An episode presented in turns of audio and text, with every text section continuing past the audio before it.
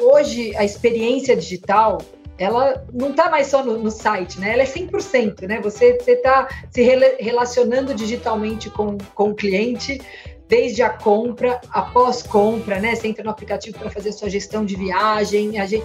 Então, é, isso é super importante. O marketing tem um papel fundamental, né? Em duas coisas. Eu acho que tanto em promover essa experiência digital, isso vai desde o estímulo de compra, né? Como, como você mesmo falou, que a gente usa muito isso e é legal que no digital você consegue segmentar, você consegue é, atingir a pessoa certa, porque a gente tem o histórico de compra, o comportamento dele, então é, muito legal. E a gente também tem um papel gigante em marketing nessa na, na construção da experiência desse, desse digital. Este é o programa Mid Marketing do UOL, com entrevistas sobre comunicação, propaganda, carreira e negócios. Eu sou Renato Pesotti e o Mid Marketing desta semana recebe a Renata Maluf, que é diretora de marketing, produtos e canais digitais da Go. Tudo bem, Renata? Super prazer falar contigo. Muito obrigado pela presença. Tudo bem, Renato? Muito, muito honrado em participar. Muito obrigada pelo convite. Obrigado você. Para começar, eu queria que você explicasse para a gente qual que é o tamanho da Gol hoje, né? Para quantas cidades vocês voam e quantos passageiros que vocês carregam por mês? Legal.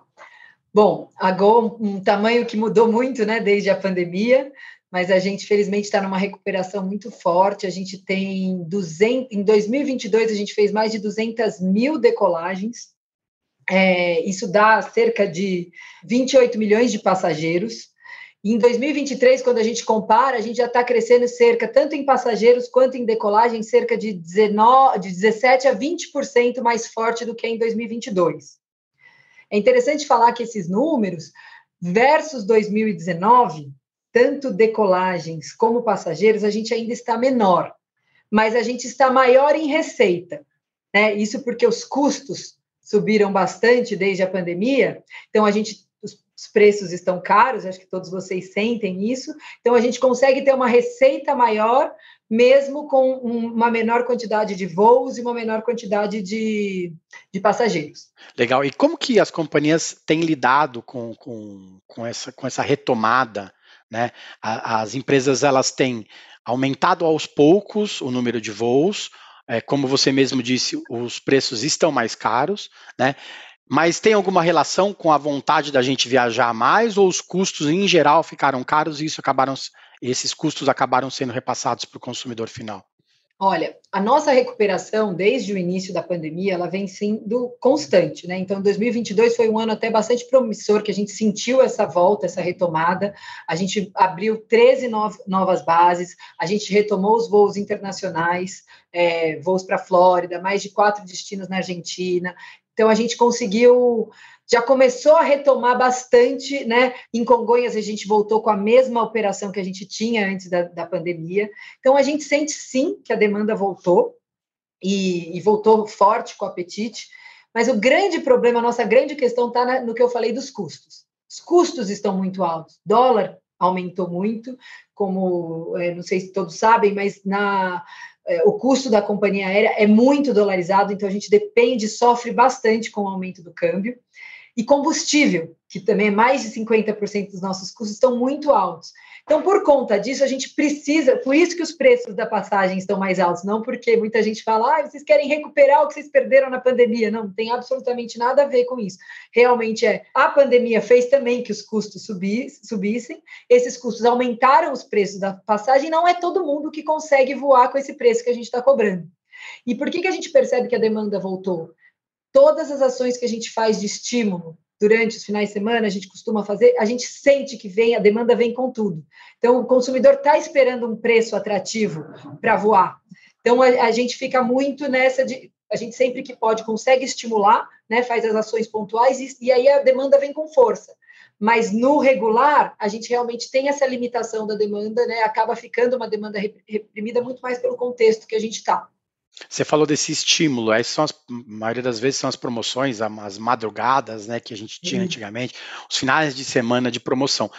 É, é, isso vai muito pelo digital, né? A gente recebia muitos e-mails, antigamente SMS, agora uhum. com outros tipos de, de, contato, e muita, muito, um número muito maior de pessoas tem acesso ao digital, né? Também uhum. por causa da pandemia. Isso também aumenta é, essa demanda das pessoas, porque às vezes quem não acessava o site de vocês para ver uma, uma promoção, agora que recebe a promoção via WhatsApp, de repente ela aciona mais vocês?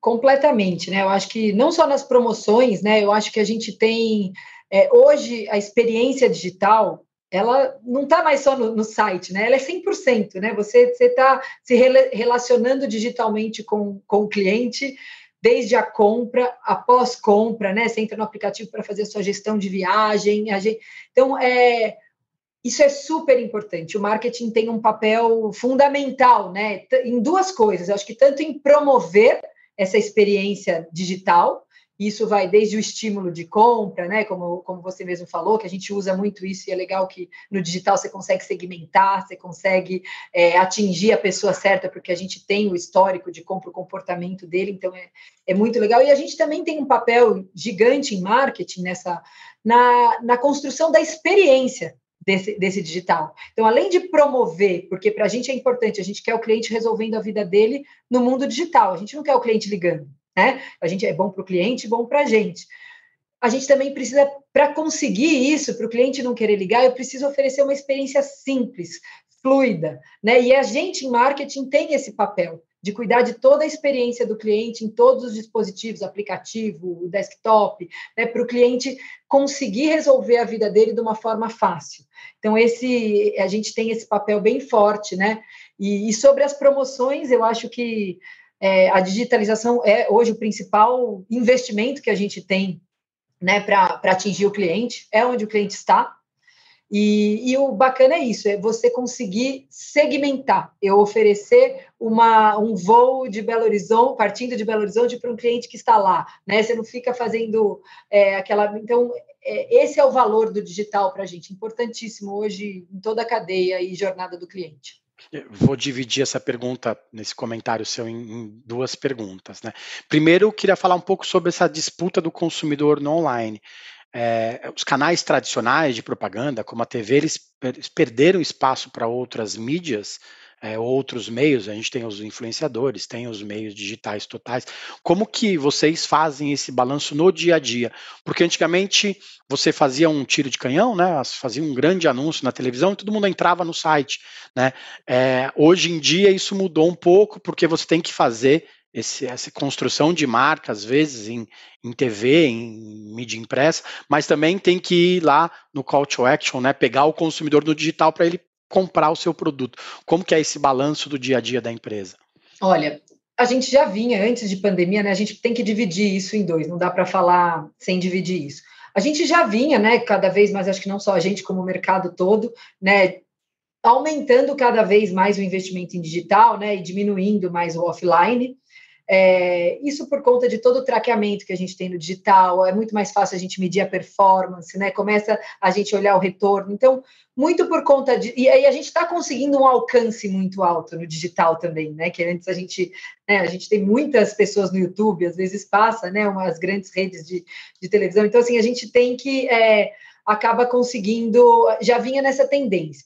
Com a pandemia, que os investimentos ficaram escassos, a gente, por opção focou só em performance, só digital e performance, só por, procurando aquele cliente que já estava buscando a Gol ou já estava buscando viajar, não dava mais para dar aquele tiro de canhão.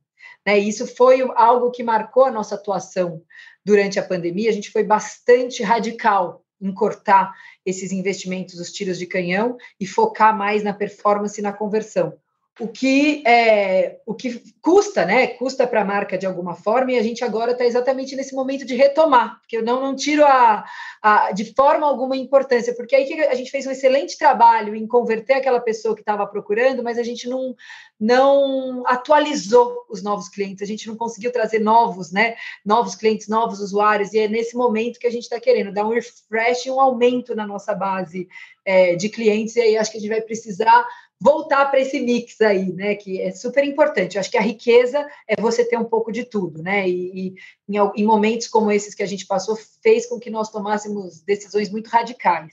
Você falou da digitalização e da personalização, né? É, a outra parte da pergunta, né, que eu falei que ia dividir em duas.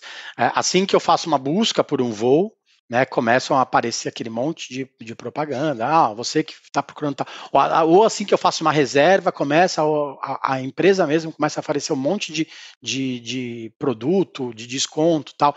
É, ou seja, num contexto todo, a gente consegue entregar muitos mais nossos dados hoje. Como que foi esse trabalho para personalizar essas, essas ofertas para as pessoas nesse momento de retomada pós-pandemia, que vocês tiveram que investir muito nesse, como você falou, é, em acertar o consumidor em cheio, né? não deixar ele escapar. É isso. Eu acho que essa parte de dados, é, até particularmente, é o que eu mais adoro daqui do, do marketing digital, que é, é, é, você né, ter esse target certeiro. Eu acho que a gente usa muito bem isso. A gente tem bastante ferramentas para segmentar o cliente, para entender o comportamento dele, o perfil, a navegação, e, e é, ajustar a experiência dele, dar, olha, o cliente está sempre travando aqui, então a gente precisa mudar. Então, a gente usa essa quantidade de dados é, para várias é, em várias situações, não só para atingir o cliente certo, como para entregar a experiência correta né, para ele. Temos, mu temos muito espaço ainda para para crescer, para esse é o nosso foco, inclusive, de atuação, ter uma, uma experiência cada vez mais personalizada. E a gente, é, na, na pandemia, era isso, a gente tinha que acertar o cliente. Nosso, nosso, o, no, o nosso um real investido tinha que converter. Então, a gente foi muito certeiro usando muito esses dados. Agora, a gente precisa abrir um pouco mais. A gente não vai acertar 100%, mas a gente vai trazer mais acessos ao site. Com certeza, o nosso retorno vai cair. A gente já está preparado para isso, porque a gente entende que é, é, é, isso que a gente precisa no momento. Trazer uma base maior, né? É, ainda assim segmentando, tá? Só que você toma um risco maior. Você começa a ir para buscas mais genéricas, você não, não começa a pegar só aquela pessoa que está buscando passagens para gol. De repente, eu estou buscando uma pessoa que está mais naquele início de, de, jornada, férias em dezembro, né? Poxa, vamos, vamos tentar já buscar essa pessoa. É um risco maior dele não converter. Ele está num momento mais distante da compra, mas eu, eu já quero começar a buscá-lo. Então, to, todo esse tipo de análise a gente vai, vai fazendo e ajustando os nossos investimentos em cima disso. Mudar um pouquinho de assunto, né? Se tem uma coisa, ah. um lugar que não pode acontecer uma falha, é dentro do avião, né? Não pode atrasar, não pode ter problema no voo. É, todos os comissários, todos o pessoal de, de, de chão, de atendimento, tem que estar sorridente o dia todo, né? Você vive no saque 2.0, se a gente pode chamar assim, que é 24 horas por dia, 7 dias por semana. Como que é lidar com essa pressão, né? De atender o cliente, de, de resolver sempre o problema do cliente e fazer a vida das pessoas melhor. Porque a gente está passando, como você disse, dessa demanda reprimida, tem muita gente pagando mais caro para voar, mas está tá, tá com saudade de voar, de viajar para longe, e aí chega na hora e dá um problema com a companhia aérea, o cara fala, puta, justo na minha vez aconteceu isso. Como que é esse, essa, essa esse retorno do atendimento, desse saque é, 24 horas por dia, 7 dias por semana, tentando fazer a vida das pessoas melhor? Ai, Renato, olha, eu tenho que falar que é desafiador. A gente é uma. Eu falo que essa indústria é para os fortes, tá? Eu, eu fui. Eu já estou há 15 anos nessa indústria, eu já fui da concorrência, agora estou aqui. E eu sei, eu posso te dizer que é uma indústria para os fortes, porque é um setor muito exposto, né? É um setor que eu, eu brinco, assim, a gente dá, dá, até medo do poder que a gente tem aqui, porque a gente faz alguma coisa, amanhã está no Jornal Nacional. Então, é, é uma... É uma é um setor bastante exposto, é um setor que tem gente voando 24 horas por 7 e reclama, e vai para as redes sociais e reclama, a gente cuida, né? A gente tem a gestão das redes sociais, e a gente fez uma escolha de responder todos os clientes nas redes sociais. Então, a gente tem uma equipe de plantão 24, monitorando as crises. Então, às vezes, né, essa crise vem né, de, de, de alguém mais famoso, isso dá uma super repercussão. A gente responde todas as solicitações nas redes sociais. Isso é um risco, porque quanto mais você responde, mais você engaja o cliente a ir lá reclamar. Né? Então, a gente brinca que a gente pode colocar um post promovendo a paz mundial. O primeiro comentário, tá, mas o meu voo foi cancelado, o que, você vai fazer? é, é assim, né? Mas eu acredito que é uma escolha é, assertiva a gente fazer isso, porque você traz um engajamento do cliente, uma confiança do cliente na marca, a gente já responde, olha, peguei o seu problema, vamos conversar pelo direct. Então, tem, é, é, é muito desafiador, tá? É muito desafiador porque você usa, você faz um post super bacana, né, de uma ação que você está colocando e a pessoa está indo lá nas redes para resolver o problema dela, né? Mas o fato da gente resolver também traz um acolhimento, traz uma confiança do cliente, né? Com, com... Então é, é e a gente Quanto mais a gente resolve lá, menos o cliente liga para Gol. Lembra, a gente não quer o cliente ligando para Gol. Então, é, é desafiador. Acho que a gente está num, num, caminho difícil, mas correto. Então, é, é por aí a nossa situação eu queria amarrar essa com a próxima, essa sua resposta com a próxima pergunta, que tem a ver um pouco com publicidade. Né? Antigamente, a gente tinha uma licença poética, a publicidade podia contar uma mentirinha, dar uma floreada numa história, né? É, para fazer vender uma marca vender mais. Hoje não, não dá mais para fazer isso, né? Os consumidores eles vão atrás das histórias, eles veem o que é verdade. O, a mentirinha fica no, no, no, ar, né? Não dá mais para dar uma floreada na história. Com isso, a, a verdade, a ética se tornou ainda mais importante para a propaganda e para as marcas como um todo, né? Como que é, é construir marca não podendo contar histórias que às vezes se tornam muito distantes da vida real das pessoas. É, eu acho que aqui é, a gente está falando de um que é o respeito ao nosso público-alvo, né? Eu acho que é, dá muito mais trabalho fazer isso, né? Porque contar qualquer coisa, né? Nossa, nós somos né, primeira classe e, o banco reclina totalmente. Tipo, você pode. Não, hoje o consumidor não é cada vez menos, né? O consumidor não é bobo, o consumidor pesquisa, o consumidor sabe, tem ferramentas. Então, o que a gente está falando de respeito não existe. Toda vez que a gente vai, a gente está discutindo uma campanha no momento, o primeiro exercício que a gente faz, o que, que a gente é bom? O que, que a gente é melhor? O que, que a gente pode contar? que a gente sabe, assim, não, não nem, nem, passa, de verdade, nem passa pela nossa cabeça hoje tentar contar uma história para, não, não, isso as pessoas vão cair, não, porque não caem, a gente não tem a menor dúvida que não caem. Então, assim, a gente tem um exercício, um trabalho prévio muito grande, a gente valoriza muito isso em entender onde nós somos melhor, o que, que a gente pode contar? A gente tem a melhor malha, então é isso que a gente vai bater. Né? A gente tem o melhor é, o melhor Wi-Fi, é nisso que a gente vai falar, porque eu tenho isso aqui para comprovar, eu tenho que. Tudo, tudo que a gente vai contar, a gente pensa, olha, eu tenho dados que comprovem isso, porque a gente está falando de construção, a gente não construiu essa marca gigante contando mentirinhas. Então, eu posso garantir que é, é, é sim um, um valor importantíssimo para a gente, sempre foi, e, e, é, é, isso, a gente começa, você ter uma noção, quando a gente estava né, num período de crise, a gente para de falar um pouco da marca que a gente fica pensando, né? Não, mas o que, que eu vou contar agora nesse momento, né? Se a gente está né, com uma experiência muito mais enxuta. Não, a gente agora a gente está né, investindo, a gente está conseguindo fazer, é, trazer essa experiência melhor novamente, então a gente está na hora de falar, vamos contar para o cliente, porque é isso que a gente está realmente entregando. Para mim, isso é princípio básico, né? Para a gente e, é, e acho que assim, não tem como não falar, né? Acho que quando a gente fala de ética, se a gente fere uma ética na publicidade, a gente está ferindo o nosso valor número um, que é a segurança, né? O valor número um da companhia aérea é a segurança. Uma empresa que está lá contando alguma mentirinha na televisão, como é que ela pode estar tá privando pela segurança em voo? Então, para mim, isso está muito relacionado e é algo bastante importante. Bom você ter tocado nesse ponto. Legal, a gente vai para o intervalo, daqui a pouco a gente volta com a Renata para falar um pouco mais sobre esses processos criativos nas campanhas é, de propaganda da empresa e também sobre a presença de influenciadores e criadores de conteúdo na publicidade. Até mais. O podcast UOL Investiga, A Vida Secreta de Jair, mostrou o envolvimento direto do presidente da República, Jair Bolsonaro, num esquema ilegal de rachadinha. Agora, na segunda temporada, o esquema é outro.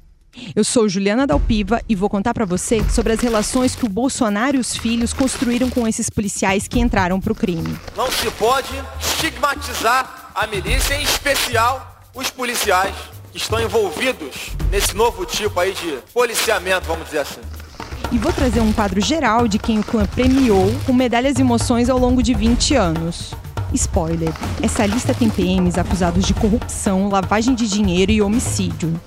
Você pode ouvir o podcast UOL Investiga, Polícia Bandida e o Clã Bolsonaro no UOL, no YouTube e em todas as plataformas de podcast. Voltamos. Essa semana a gente recebe a Renata Maluf da Gol. Nos últimos anos, o papel dos influenciadores, dos criadores de conteúdo, cresceu muito na publicidade. Né? Hoje não existe uma linha é, uma campanha de marketing que não tem uma linha de influenciadores. É, eu queria que você falasse como que vocês têm trabalhado com isso. Né? Porque no turismo, os reviews, as dicas, elas são fundamentais. Como você disse, o cara começa agora a pesquisar viagens que ele imagina que vai fazer daqui a oito meses, daqui a nove meses, daqui a um ano. Queria que você contasse um pouco dessa, desse trabalho de vocês com influenciadores. E eu também queria que você contasse também como foi essa decisão de responder a todos. Porque é, hoje uma pessoa tem 20, 30 mil seguidores na rede social, ela reclama e aí você tem que administrar uma crise, né? Porque aquilo pode uhum. se tornar uma super crise. Ah, uma pessoa comenta alguma coisa sobre a companhia num podcast que às vezes nem é muito escutado, mas aquele recorte, às vezes você tem que administrar essa bomba também que cai no seu colo. Como que é esse trabalho de vocês com o influenciador e com criadores de conteúdo? Legal. É, eu acho assim, primeiro é importante dizer que é, é a, essa estratégia de influenciadores é super importante para a gente, tá? A gente, nossas redes sociais, elas somam mais de 7 milhões de seguidores. acho que me orgulho bastante do trabalho que a gente tem feito nas redes sociais, com um engajamento acima da média, tá? Tanto de, do setor como fora do setor, a gente tem um alto engajamento, talvez pela nossa decisão de responder, né, tudo. Então, é, o sentimento, né, tem o engajamento e tem o sentimento. Então, o sentimento às vezes pode ser mais duro por conta disso, mas que a gente entende que é normal. Então, influenciadores é uma parte de estratégia que a gente tem. A gente tem uma squad de influenciadores, que a gente brinca, né? Um pool de influenciadores, que a gente vai ativando para determinados temas que a gente precisa falar. Então, a gente usa muito, a gente fala muito da experiência de voar com a Gol, então a gente chama o influenciador e faz isso, um serviço de bordo novo que a gente tem servido, que a gente está servindo, a gente chama ele para experimentar e contar ou um destino novo. Então a gente chama, ele vai, voa, conta para as pessoas. E, por que, que eu acredito muito nisso, né?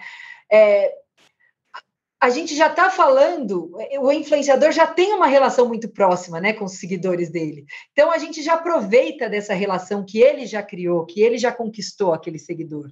Então a gente é, acredito muito que a gente consegue entregar essa capilaridade, né? Via, então a gente escolhe os, os os influenciadores que têm uma posição regionalmente forte, não só aqueles né, é, que todo mundo conhece, então tem muitos é, influenciadores locais que a gente usa, e a gente enxerga muito valor, a gente mede o retorno né, desses do, que a gente tem, muitas vezes a gente põe um promo code específico para eles tal, e a gente vê que isso traz retorno, né? E aí, sobre essa decisão da gente responder, tem isso, né? Muitas vezes a gente, a gente, tem que lidar, né? Alguém teve um problema num voo, estão falando lá nas redes, já está todo mundo marcando, a gente vai lá, atua. Muitas vezes a gente liga direto para a pessoa, deixa eu entender o seu problema, como que eu posso te ajudar. A gente tem uma atuação, quem faz isso, a gente faz a gestão aqui, no, aqui na Gol, o marketing faz a gestão do conteúdo, mas é a área de customer experience, que é que, onde está o atendimento ao cliente, que, a, que responde essas esses comentários. Então a gente tem uma atuação super próxima com eles. Então a gente monitorando as redes, vê, ó, oh, tem um influenciador aqui, pode ser pequeno, pode ser grande, tá, pode ser um cliente, que não é nem influenciador, tá? Mas que está trazendo, o post viralizou, o tema é, é relevante, a gente liga, a gente entra em contato e explica. E todo geral, e que você vai ver, é, é, assim, tem que ter sangue frio. Porque você entra, você vai faz um post super bacana. A gente fez agora uma formatura online de uma, de uma, é, no, uma formatura no avião. A menina recebeu o diploma, ela chorou, foi maravilhoso. Fizemos um post lindo. E você olha os comentários, não, porque meu voo isso, porque a Gol cancelou, porque a Gol atrasa. E a gente vai lá, é o que você falou, todo mundo vê, né, o que você tá, mas eles veem que a Gol, olá, recebi o seu problema, a gente pode continuar a conversa pelo direct, mas a gente acolhe. Muitas, muitas, é, muitas dessas reclamações a gente consegue resolver até por lá mesmo. Muitas não, muitas vão tem que ir para um outro atendimento, a gente tem que aprofundar, às vezes ele, a gente cancelou o voo dele, ele não concordou com a data, a gente precisa né, encaminhar para isso. Mas é, é, é, isso, eu acredito que isso traz uma, uma confiança, sabe, um conforto. Se eu tiver um problema, eu, eu tenho um lugar para desabafar, isso acho que te dá uma coragem né, de você é, converter com a marca, de você, porque eu, eu tenho um canal relevante, um canal onde o cliente está e que está acolhendo ele. É, é complicado, o sentimento é, é, ruim, às vezes as pessoas olham, nossa, as pessoas só reclamam, mas a gente tem um engajamento também altíssimo, um sentimento também de, de as pessoas, a nossa mídia começa a aparecer mais para eles, né? Porque a gente tem essa interação. Então, é, é isso, tem que ter sangue frio, mas eu acredito que a gente está no caminho certo. Legal. Como a gente disse, as pessoas não vão na rede social para para puxa, parabéns, a Gol decolou no horário, né? Porque faz parte da empresa. Mas elas vão lá, na Gol decolou atrasado 10 minutos. E ainda mais agora, com Wi-Fi no avião, as pessoas contam mais histórias, né? Porque elas estão dentro do avião. É, é, falando um pouco dessa parte de contar histórias, né? Construir essa marca, né? Ou reconstruir, né? Depois da pandemia. A Gol patrocina a seleção brasileira masculina e feminina de futebol, com, é, patrocina a Confederação Brasileira de Vôlei é, patrocina a Liga Nacional de Basquete Feminino, é, fez ações pontuais agora na Maratona de Porto Alegre, faz São João, né? Como que está essa retomada dos patrocínios como um todo? É música, esporte, entretenimento. Isso sempre Legal. foi uma diretriz da empresa, mas como você contou, na época da, da pandemia vocês tiveram que puxar um pouco o freio. O que, que a gente vê por aí? O que, que vocês estão planejando por aí que a gente vai ver daqui para frente? Legal, já contou tudo, não preciso nem mais falar. Mas acho que uma coisa que é importante que eu queria reforçar. É, a gente parou, durante a pandemia, a gente parou com as ativações desses patrocínios que você mesmo citou. Eu vou começar pelos três principais de longa data, né, que é tanto a CBF quanto a CBV, né, vôlei, né, futebol, vôlei e a, a Liga de Basquete Feminino, né. A gente continuou apoiando todas essas causas no, durante a pandemia. Então, nosso logo estava aparecendo lá. Foi praticamente isso que a gente fez de, de ações de marca. A gente não tinha diversões, mas tinha nossos logos lá no estádio, né? Na, de todos os esportes. Eu achei, acho tão interessante que é, a gente não fez nenhuma ação, nenhuma campanha institucional durante a pandemia, nenhuma ação de marca durante a pandemia, mas isso permaneceu, isso foi basicamente o que permaneceu ativo. E a gente, ano passado, ganhou Top of Mind pela, pelo quinto ano consecutivo, com cinco pontos de crescimento. E eu vou falar a verdade, eu estava super preocupada, estava, puxa, porque a concorrência vinha falando um pouco mais de marca do que a gente. Eu, eu, eu comecei a dizer, gente, a gente está muito tempo sem falar, eu estou ficando um pouco preocupada do que isso vai acontecer. E a gente, meu, bateu o top of mind com um crescimento consistente, né? E então a gente não pode menosprezar o valor que esses apoios que a gente faz têm. Por quê? É a Gol naquele momento de lazer, no momento é, o esporte, né, particularmente, particularmente não, a Gol como toda acredita muito nesse no esporte, né, o valor que o esporte traz para a vida das pessoas, né, para o indivíduo, para a sociedade, a sociabilização, a disciplina, é, a pegada de saúde. Então, a Gol estar presente nesses momentos é muito bacana. Acho que a gente traz um, uma proximidade com a marca, uma ligação com a marca muito importante. Então, hoje você me perguntou de todos, né? A gente 65% do nosso investimento está nessa parte de esportes, tá? Então, esses três que eu comentei, mais esse teste que a gente fez na, na maratona nesse mês de junho, que é a Maratona de Porto Alegre, uma das principais, então a gente fez uma ativação super bacana, a gente estava na medalha, o executivo da Gol correu, fez um tempo é, super interessante para correr Boston e Chicago, então a gente fez um barulho, foi super bacana, e a gente, esse ano, está retomando Bastante. Então, teve a, o patrocínio da festa de São João, em Campina Grande, que tem a ver com o nosso voo, com os nossos voos extras para Campina Grande. A gente adesivou o avião, é, fez um barulho super legal, uma mídia espontânea muito bacana. Você vê o né, poder que o patrocínio tem, né? E quando a gente pinta avião, então, é, é sucesso na certa, né?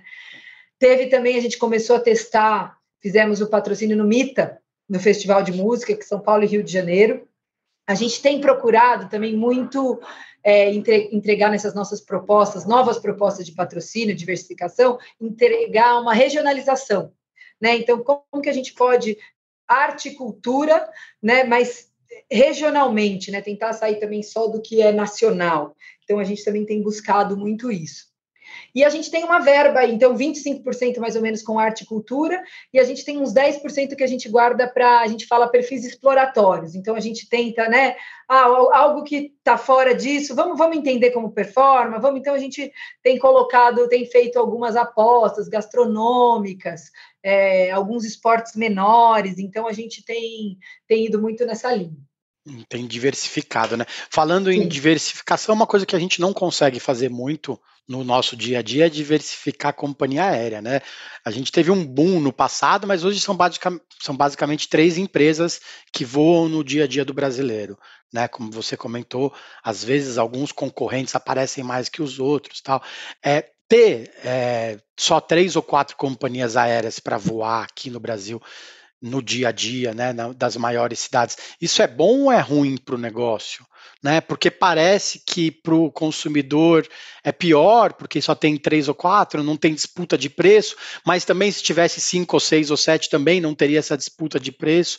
Como que, que vocês trabalham essa limitação para alcançar o consumidor também? Vale disputar no preço ou vale ter um atendimento melhor? Olha, eu vou te falar que sim, acho que para o consumidor, vamos fazer uma resposta como consumidor, você prefere mais opções, né? Você sente que você tem, mas a, esses três players, a competição é muito forte. É muito forte. E eu sei porque eu, eu já tive experiência em trabalhar com, em companhias aéreas, por exemplo, no, no Chile. A concorrência é muito menor, a Latam tem 75% do mercado. Aqui nós temos três companhias com praticamente um terço de mercado cada uma, e, e então para o consumidor, essa, esse risco de estar na mão de poucas, eles fazem o que eles querem, é, é, zero, muito pelo contrário, nós sofremos muito com essa competição, né? A gente briga muito, briga de uma forma saudável, né? Assim, eu digo assim, é, custa muito, né? O cliente, a gente tem que estar sempre é, pensando, é, é, desafiador, a gente tem que estar pensando na melhor estratégia de marketing, na melhor estratégia de preço, na melhor estratégia de mídia, porque está todo mundo, né, arduamente lutando por esse passageiro. E vamos lembrar que não são só as três companhias aéreas, né? A gente tem as OTAs, a gente tem as, as, as empresas de milhas. Então, é, eu acho que essa percepção do consumidor de estar na mão de poucas e poder fazer o que quiser não, não, não, não é verdade. A gente está, apesar de sim ser pou, poucos players, é um mercado super competitivo. É um mercado bastante acirrado, exige muito da gente sempre estar, tá, assim, é, precisa ser muito bom para conquistar o cliente, sabe? Então a gente tem, o cliente nos tem na mão. É, acho que é o contrário, viu? É o contrário, como você disse, como é quase todo mundo com um terço do mercado, cada consumidor conta, né? Você não pode perder uma pessoa para a concorrência e ela só passar a voar pela, pelo outro voo. Falando de pandemia, para terminar, para ir para o final do nosso papo, é, a gente dizia muito né, que a gente ia ser melhor da, de, depois da pandemia, que a sociedade ia ser melhor da, depois da pandemia. Como companhia aérea e que, que a Renata tem para falar sobre isso? Você acha que a gente se tornou melhor mesmo? As pessoas entendem mais os problemas das outras pessoas, elas são mais empáticas? Ou a gente já está voltando ao normal de 2018? Não, eu acredito que voltar. É, sinto sim esse movimento das pessoas mais empáticas. Eu acho que muita coisa, é, muita coisa mudou, né? Eu acho que também o, o consumidor ele ficou mais exigente. Acho que a gente tem que olhar isso, sabe? Eu acho que é como se ele valorizasse mais. Pense, ele ficou um tempão sem viajar. Agora que ele vai viajar, que ele está entendendo, tem que ser tudo perfeito. Tem que ser. Então, eu, a gente sente que o consumidor ele está menos paciente. Ele está, né? Ele tá mais exigente. Ele, ele é, como se ele valorizasse mais o tempo dele, se ele eh, o cliente passou a valorizar mais experiências, né, do que bens materiais. Isso é algo que ficou comprovado pós-pandemia. E a viagem é uma experiência, né? Então a gente a expectativa dele está muito alta no que primeiro porque ele está precisando de mais de uma viagem, a gente pode errar muito menos com ele, porque ele ficou muito tempo, né, parado, então ele quer viajar, ele quer que seja tudo perfeito.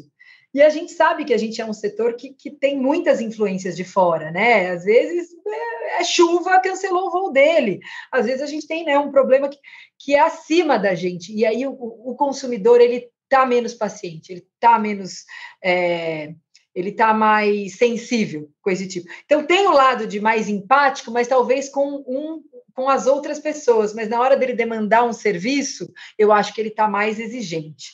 Então eu acho que isso é algo que é, a gente fica aí dessa lição pós-pandemia. É um desafio a mais para vocês. Né? Eu queria que você me contasse uma campanha, um case de uma, de uma marca, é, de uma, uma, empresa, que você olha e fala assim, putz, queria muito ter participado da construção desse case, ou queria muito ter, ter aprovado essa campanha para ter colocado no ar. Legal. Olha, eu adoro, vou, e ainda muito ligado ao esporte, a, o patrocínio das bicicletas do Itaú. Eu, eu acho fizeram algo assim incrível na vida das pessoas, criaram, a, colocaram a marca num momento feliz de saúde, aquilo que eu falei, que é um pouco do que eu acredito, né?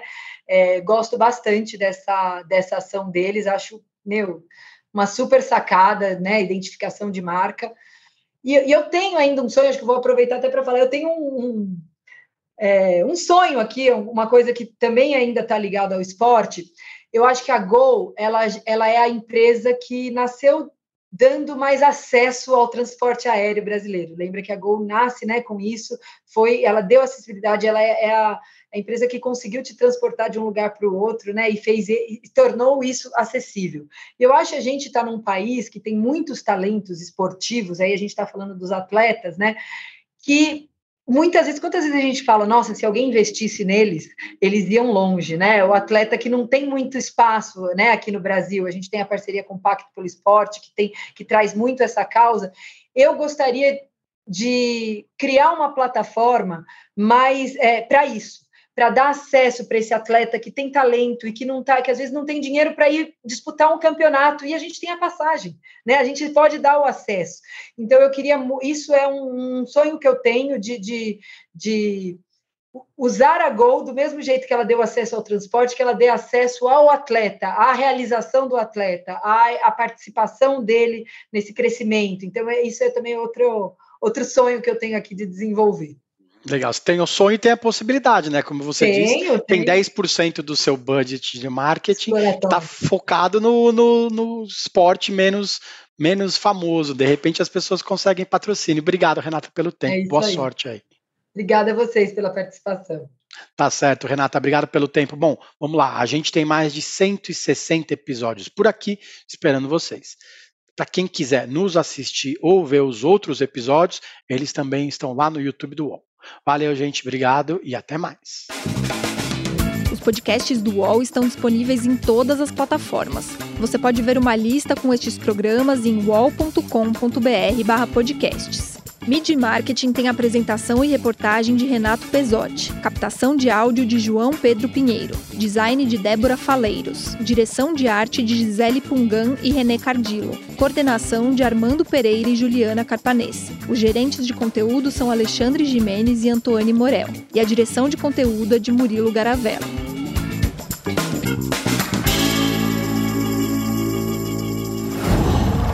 Qual?